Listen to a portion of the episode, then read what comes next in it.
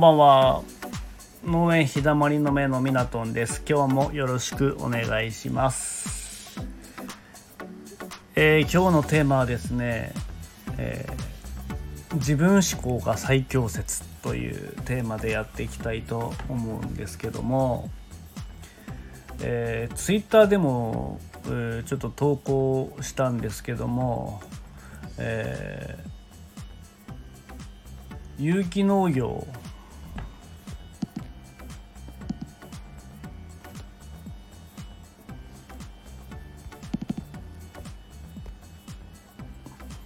えー、有機栽培みたいに安全重視の作物もあれば観光栽培のようなボリューム感や形の綺麗さ重視の作物もある。どちらも求めてるお客様がいることには変わりない。何が正義かなんて決める必要もないし僕たちはお客様が求めてるものを作るだけ。というふうに、えー、投稿したんですけども、え、結局あのー自分の考えでやることが全てだなっていうふうに、えー、思います、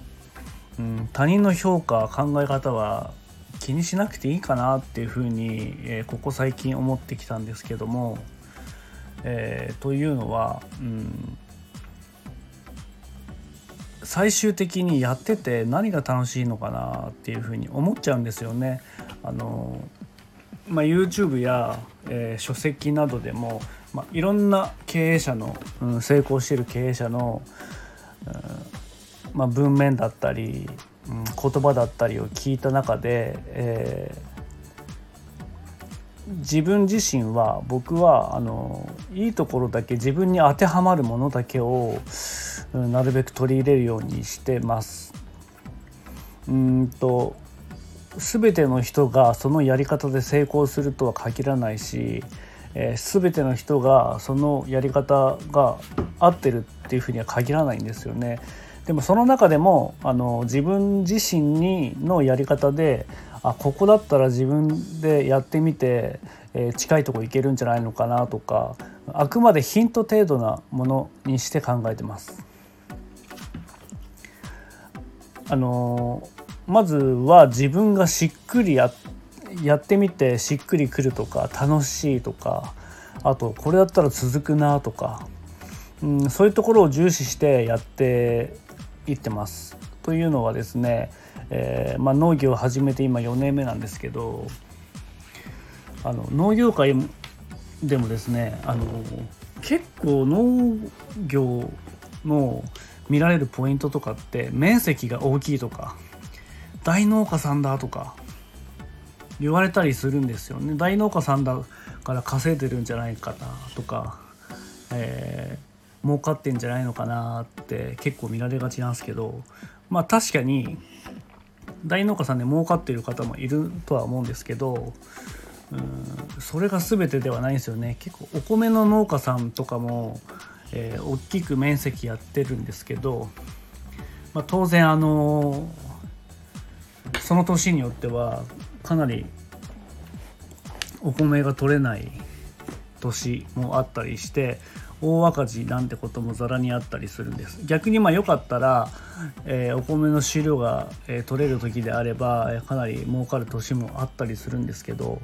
えそういう方ってなかなかあの波が激しいんですよね。でうん自分今ずっとここ最近思ってるんですけどうん儲かればその人の幸せなのかなって思った時に自分自身当然お金は必要ですあの農家を継続していく上でお金は必要なんですけどもまずやってて楽しいのかなっていうところを一番うん重視してやってます。というのは結局あの未来に残していくためには継続していかなきゃいけないんですよね。その継続していく上ですっごい毎日肉体労働も疲れて精神的にも疲れてやっていくものとうんそこまで今は儲かってないけど自分がやってて楽しい楽しい時間を過ごしてる仕事をやってても楽しいって思える時間を過ごしてるっていうどっちだか比べた時に自分だったら後者を選ぶんですよね間違いなく。で、えー、そっちの方が、えー、当然自分でも続けられるし、やっててもモチベーションも上がるし、うん、その中で、えー、自分の仕事の上でも成長できるものがそこだなっていうふうに思ってます。えっ、とですね、まあ、農家の、うん、範囲で言えば、うんまあ一つ、うん、例題に出すとすれば、うんかなり大規模な農家さんで、えー、基本的に、まあ、農協出しだったり、まあ、あのスーパーに出してたりとかするとうん、まあ、結構作業に追われるんですよね。でいっぱい作ってれば作ってるほどもう作業に追われて、えー、収穫作業して選別作業して出荷っていう流れが一連でずっとその作業を繰り返してるとします。まあ、極端に極端な話であってで自分の場合はそれはちょっと自分のスタイルには向いてないなっていうふうに感じるんですよね。あの自分の農業の中で一番重点に置いてるのが、まあ、お客様とのコミュニケーションを取りたいですよね。まあ、お客様の声をダイレクトに聞きたいっていうものが、え根本にあるので、うん、そういうやり方だと、まあ、スーパー出したり農協 JA さんの方に出したりすると実際どんな人が食べててどんな人があのその自分の商品を知ってくれてるとかもうんわからないんですよね。あの 間に入ってることによって農協やスーパーが間に入ってることによって、えー、直で自分のところに声が届かないっていうのが、うん、なんか作っててもなんか張り合いがないっていうふうに極端に言えば思うんですけど、まあ、当然うちもあの経営継続していく上で農協、えー、出荷もしてます全てが、えー、個人で販売してるわけでもないんですけども、えー、極力お客様の声聞きたいっていうものがあるので、えー、今よりもさらにちょっと個人の販売を増やしていきたいなっていうふうに考えてるんです。で、えー、まあ、お客様の声ダイレクトにもらえるっていうことで、えー、そうすると自分の改善点も見つかるんですよね。え、これからあまあこれはお客様に受けなかったとか、うん、お客様はなかなか正直に言ってくれることは少ないんですけどその中でまあ、普段の、うん、やり取りコミュニケーションだったりの中でちょっとでもヒントを得られればなっていうふうに感じてでやってる中でそれが自分の中で一番楽しいんですよね。で楽しめるからこそ継続できるっていう中で、えー、自分の中でそれが一番しっくりくるやり方なんじゃないのかなっていうふうに、えー、今思っております。でこれからもうん今そのこの前話した産直 EC での、えー、販売だったりとか、えー、そういうものも含めて、うん、まずダイレクトにお客様の声が聞けるものを重視して、えこれからも農業の経営につなげていきたいなっていうふうに思っております。であともう一つ何やってて楽しいのかなっていうとそういうお客様に販売する上で、うん、自分でもデザインを考えたりとか、えー、こういった、うん、売り方をした方が、えー、前よりももっと販売のえ技術が上がってきてるなっていうふうに感じたりとかですね、えそこをまた考えるのが楽しいんですよね。え例えばスーパーや、え農協出荷になると、まあ、企画は、ま選別だったりあるんですけどもう一定の大体決まってるものの、あの企画なので、えそれにそそのルールに沿って、え出荷するわけです。そうなってくるとうんなかなか自分の色っていうものが出せない部分もあったりするので、えー、やっててもなんかモチベーションが上がらないというか 当然あのお金を儲けないといけないっていうものもあるんですけどまず自分はそこよりもそのやってて楽しんで、えー、継続していけるっていうの方を重視してるので、えー、それとあとやりがいっていうものも感じられなくなるんですよね。あの毎回同じ作業というかもうルーティンになっちゃう。ってことが自分の中では、うん、まあそこで、えー、ちょっと考えるのをやめちゃうとか、うん、成長スピードが今よりもからさらになんか遅くなるんじゃないのかなっていうふうのを懸念してやっぱり自分に合ったスタイルっていうのはやっぱりお客様の声をダイレクトに聞けるような販売の仕方を考えていけない。販売の仕方を考えていかないといけないのかなっていうふうに、えー、今自分のスタイルを確立しているところです。でこれまずうん何でもやってみるってところですねあの自分もそうなんですけど自分に合ったスタイルってとにかくいろいろ試してみないとわからないと思うんですよね。自分もそうなんですけど、えー、僕僕は前はパチンコ屋さんのあの店員をしてましてで結構長い年数勤めてたんですけどそれなりにあの昇進もしてて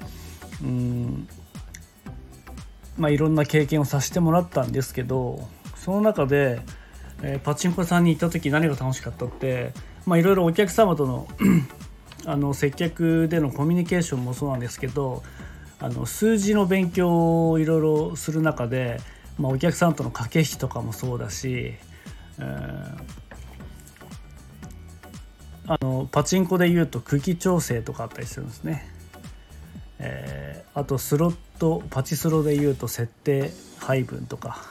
えー、そういうものもいろいろあったりしてお客様との駆け引きだったりも、えー、した中で、えやっぱり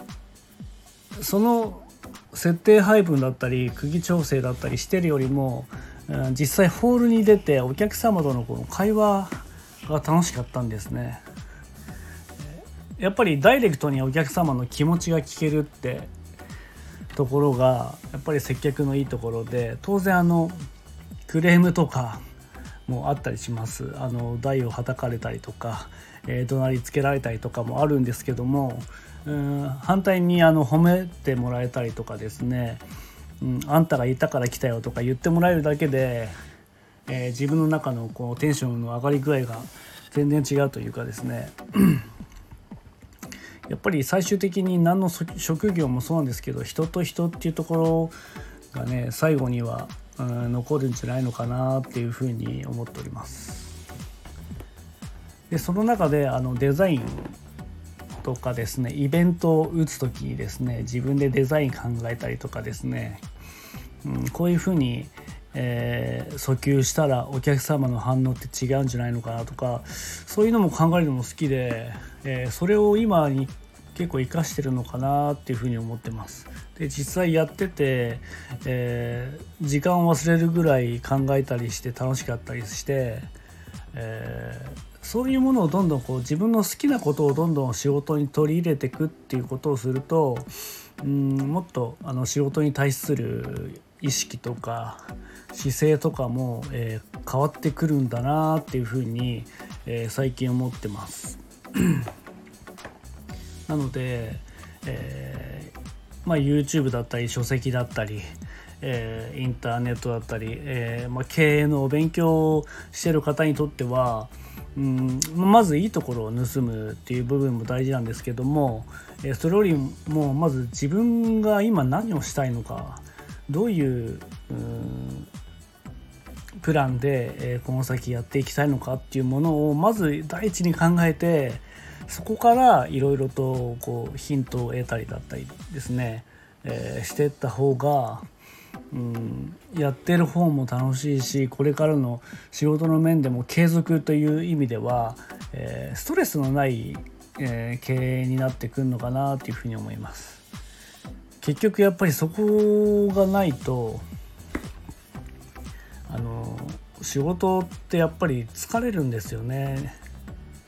で、まあ、当然あの辛いこともあるので、えー、そこはそこで大事なんですけど、うん、そこの量が増えちゃうと、うん、パンクしてしまうっていうふうに思います。なので、うん、自分のバランスを考えながらまず自分は何をしたいのかっていうところで、えー、自分のあの意思や気持ちを大事にして物事を考えてみることが、えー、非常に重要だというふうに思います。えー、本日は、え自分思考が最強説という、えー、テーマで、えー、お話しさせていただきました、えー、何か参考になればいいねやレターの方もよろしくお願いします。またフォローしてもらえるととてもありがたく思います、えあとですね、え SNS でも、えインスタグラム、ツイッターやっておりますので皆さんよろしければ覗いてください、えそれと毎回いいね、えー、ありがとうございます、えー、これからもですね、えー、まだまだ喋りはこんなへったくそなんですけども、うん、自分なりに思ってることをちょっとでも共有したいなと思ってもしかしたら一人でもあの自分の内容に共感してくれる人がいれば本当にありがたいので、え、最近あのスタンド FM も自分もよく他の方の配信も聞いたりして、えー、勉強させてもらってます。農作業中にあの聞いたりして勉強になったりあいろんな人がいるなっていう風な中でやっぱり、うん、いろんな人の意見も、えー、聞いてみてでいろんな人の話とか生き方とか聞くと、えー、さらに自分にも深みが出てくるのかなというふうに思っております。まだまだあの喋りも本当に下手くそで噛んだりして滑舌も悪いんですけども、えー、ちょっとでも聞いていただければ嬉しいです、えー、今日はありがとうございました。また次の配信も是非来てください。お願いします。失礼します。